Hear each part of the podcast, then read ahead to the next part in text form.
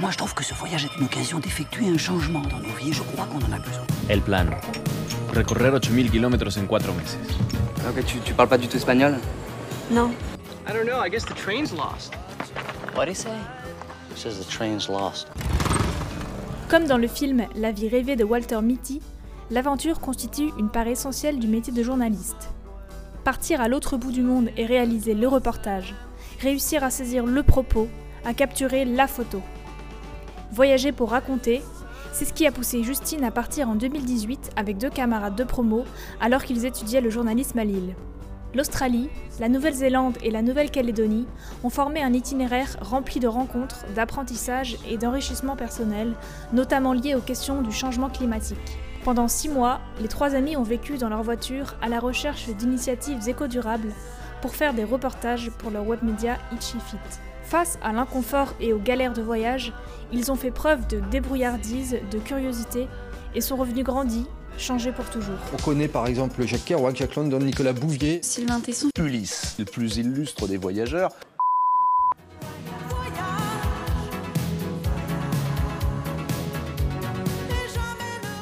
Au final, avec du recul, c'est quand même la plus belle euh, expérience de, de, ma vie et je revivrai jamais des choses aussi fortes pendant des mois, on a, préparé beaucoup de, dossiers de financement. Il y a eu beaucoup de, de paperasse euh, pour euh, demander les visas, les passeports, etc. Et puis on a participé à des, concours de, de projets euh, pour essayer de, de, lever des fonds là-dessus. On a aussi mis en place une cagnotte de financement participatif, ce qui nous a permis de récolter des fonds pour acheter du matériel en fait, parce qu'on n'en avait pas du tout à la base. Pendant 4 mois, on a, on a travaillé sur place et ensuite pendant 6 mois, on était en road trip. On vivait dans, dans une voiture euh, pour voyager et en fait, c'est à partir de là qu'on pouvait euh, faire euh, tous nos reportages en itinérance. Et si on a choisi ce, ce mode de voyage, c'est parce que c'était ce qui correspondait le plus à, notre projet. Ça nous donnait une liberté qui était assez incomparable. Et en plus, euh, c'était aussi la manière de voyager la plus économique euh, qu'on ait pu trouver, puisqu'on n'avait pas besoin de payer des hébergements. On dormait euh, dans la voiture ou dans une tente. Donc c'était vraiment le, combo parfait pour le projet qu'on qu avait. quoi. Euh, sur place, on faisait beaucoup à partir de, de, bouche à oreille en fait pour euh, rencontrer les gens euh, au fur et à mesure et puis, puis dénicher un petit peu des initiatives parce qu'au début c'était beaucoup de recherches sur les réseaux sociaux, sur, sur internet, etc. Et puis une fois qu'on avait rencontré quelqu'un, on lui demandait Ah bah est-ce que t'aurais pas une idée, t'aurais pas entendu parler de quelque chose qui se fait dans le coin ou quoi? Et en général, les gens avaient toujours des gens à nous conseiller, des contacts à nous donner et, et, puis de bout en bout comme ça, on arrivait à, à avancer et à rencontrer des nouvelles personnes euh, vivre dans une voiture sans aucun confort, sans aucun, repère en fait. C'est quelque chose qui est assez, assez compliqué. Donc euh, forcément, il y a eu des moments euh, qui, étaient, plus difficiles que d'autres parce que bah, parfois, t'as juste envie de te poser au chaud dans ton lit et de penser à rien. Pendant un an, tu vis une vie qui n'est pas une vie normale. C'est-à-dire que c'est pas, c'est pas, enfin, j'aurais jamais pu imaginer euh, vivre de, cette manière-là. C'était un peu une, vie parallèle qui n'avait pas, pas beaucoup de sens. Et, euh, forcément, c'est, difficile par moments parce que dans ces cas-là, en fait, euh, tout est suramplifié, tout est plus intense, mais que ce soit dans le positif comme dans le négatif. Chacun a besoin de son espace. Dans des voyages comme ça, tu peux un peu perdre cette notion d'individualité parce qu'en fait, tout est dirigé vers euh, le groupe, vers euh, l'aventure que vous êtes en train de vivre, le projet, surtout euh, avec tous les reportages qu'on devait faire. Tout était dirigé là-dessus et par moments, c'est difficile.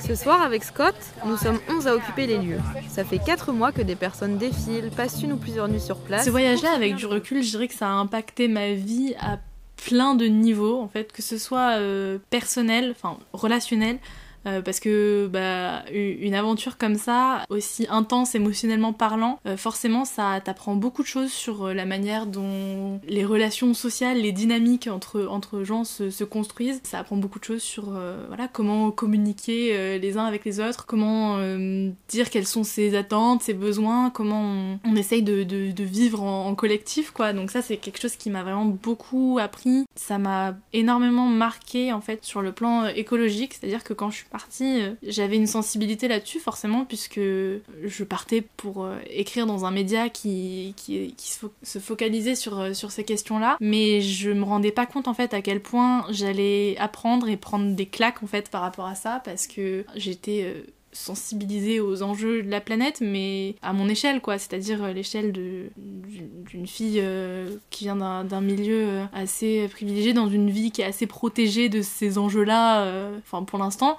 Et du coup, le fait d'aller d'aller sur place euh, dans une région qui est déjà impactée par euh, l'érosion des côtes, par euh, les incendies, par la sécheresse, par la disparition de la biodiversité, et, discuter avec les gens qui ont vu ces changements-là se faire à l'échelle de leur vie en fait, et qui ont dû repenser leur façon de vivre, leur façon de, produire les choses. Ces choses-là, ça se passe aujourd'hui, maintenant, juste en face de moi. La situation, elle est critique aujourd'hui, maintenant, et des gens sont déjà en train de, d'en souffrir et de repenser leur mode de vie par rapport à ça. Donc ça a été très marquant sur, euh, sur ce point-là. Puis professionnellement, ça m'a énormément conforté dans mon envie de faire du journalisme.